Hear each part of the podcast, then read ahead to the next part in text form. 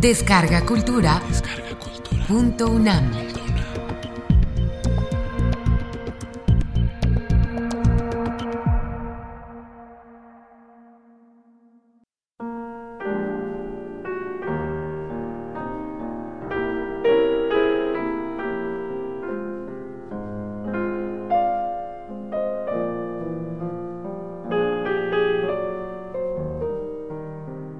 La noche del féretro.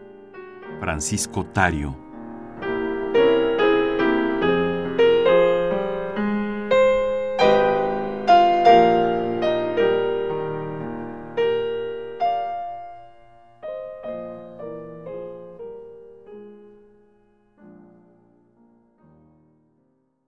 Entró un señor enlutado, con los zapatos muy limpios y los ojos enrojecidos por el llanto.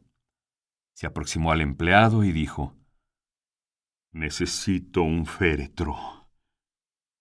Oí distintamente su voz ronca y amarga, seguida por una tos irritante que, de estar yo dormido, me hubiera hecho despertar. Oí también, en aquel preciso momento, el timbre de la puerta en la casa contigua y el ladrido del perro, quien anunciaba así su alegría. El empleado dijo, Pase usted. Y pasó el hombre sigilosamente, con un poco de asco, mirando a diestra y siniestra como una reina anciana que visita un hospital. Parecía un tanto avergonzado del espectáculo, de aquellos cajones grises, blancos o negros que tanto asustan a los hombres, y de aquella luz amarilla y sucia que daba al local cierto aspecto de taberna. Mi compañero de abajo se enderezó cuanto pudo para explicarme. El cliente es rico, con que tú serás el elegido. La noche era fría, lluviosa, y soplaba un viento de nieve.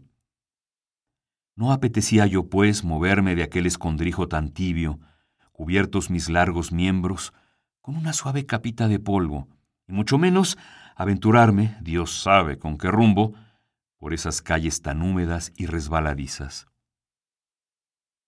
El enlutado seguía tosiendo y examinando uno a uno los féretros. Nos miraba curiosamente, sin aproximarse demasiado, cual si temiera que uno de nosotros en un momento dado pudiera abrir la boca y tragarlo. En voz baja, respetando fingidamente el dolor del cliente, iba el empleado elogiando su mercancía haciendo notar, entre otras cosas, su sobriedad, duración y comodidad. De súbito, advertí sobre mi espina un cosquilleo bien conocido. El empleado me quitaba el polvo ceremoniosamente con un cepillo de gruesas cerdas que me produjo risa. Procuré estrecharme contra el muro, observando de soslayo al enlutado. Vi sus ojos tristes, abultados, verdaderos ojos de rana que repasaban mi cuerpo de arriba a abajo. Escuché de nuevo su voz cavernosa. El finado es robusto, ¿sabe? Fue entonces cuando pensé, me llevará sin duda. En efecto, prorrumpió. Creo que me convenga este. Ajustaron el precio, en mi concepto irrisorio, me trasladaron a un automóvil demasiado fúnebre, con las llantas blancas. La lluvia seguía cayendo en aisladas gotas frías. El cierzo me penetraba a través de los poros, helándome la sangre. Una sombra humana, en el interior del vehículo, sollozaba ahogadamente, llevándose con frecuencia el pañuelo a la boca. Otra, más rígida y grave, con el cuello del capote subido, hacía girar extrañamente el volante. Cruzamos calles silenciosas y lóbregas, pobladas de perros chorreantes y prostitutas, avenidas iluminadas y alegres donde la gente paseaba con lentitud bajo los paraguas negros. Una plazoleta muy triste, en la cual tocaba una banda, y los militares lucían sus uniformes nuevos edificios de ladrillo tenebrosos, en cuyos interiores Adivinaba yo parejas de hombres y mujeres estrujándose frenéticamente. En tanto, mi cerebro trabajaba sin descanso. ¿Hacia qué lugar me conducirán? ¿Qué clase de destino me aguarda? Es preciso que los hombres sepan que los féretros tenemos una vida interna sumamente intensa y que nuestros escasos ratos de buen humor bromeamos o nos chanceamos unos con otros. Ante todo, tenemos nombre, unos masculinos y otros femeninos, naturalmente de acuerdo con nuestro sexo. Mientras permanecemos en el almacén somos célibes. Sin embargo, estamos fatalmente destinados al matrimonio, es decir, a lo que en el mundo común y corriente se designa con otro nombre estúpido, el entierro. Semejante acontecimiento es el más importante de nuestra vida, y de ahí que meditemos tan a menudo acerca del cónyuge que nos deparará la suerte. Buena prueba de esto último es que hoy, al salir rumbo al armatoste que me aguarda, un antiguo camarada se despidió de mí de esta forma. El destino te conceda buena hembra y buena casa.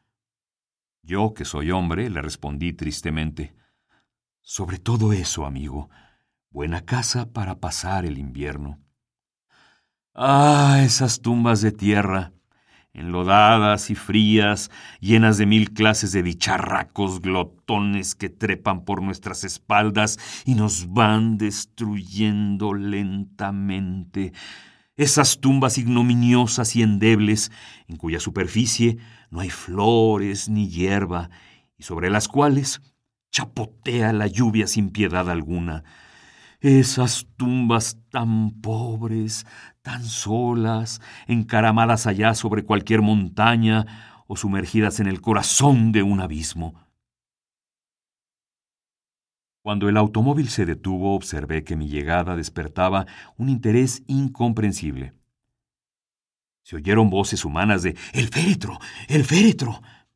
Alcé los ojos y vi un edificio cuadrado con dos terrazas de piedra. Suspiré aliviado. Tres hombres vestidos ridículamente me transportaron hasta un suntuoso aposento en cuyos ángulos ardían los cirios. Esos malditos cirios que chisporrotean continuamente, abrazando nuestras entrañas con sus gotas de cera blanca. Tardé un buen rato, no obstante, en descubrir a mi cónyuge. Entretanto, tuve que realizar indecibles esfuerzos para contener la risa. Allí estaba yo tendido sobre no sé qué mueble absurdo, y los hombres desfilaban ante mí con sus levitas y sus rostros descompuestos. Me miraban a hurtadillas y tosían o se alejaban rápidamente. Nadie se mantenía ecuánime en mi presencia, cual si yo fuera una especie de monstruo culpable de la muerte de los hombres.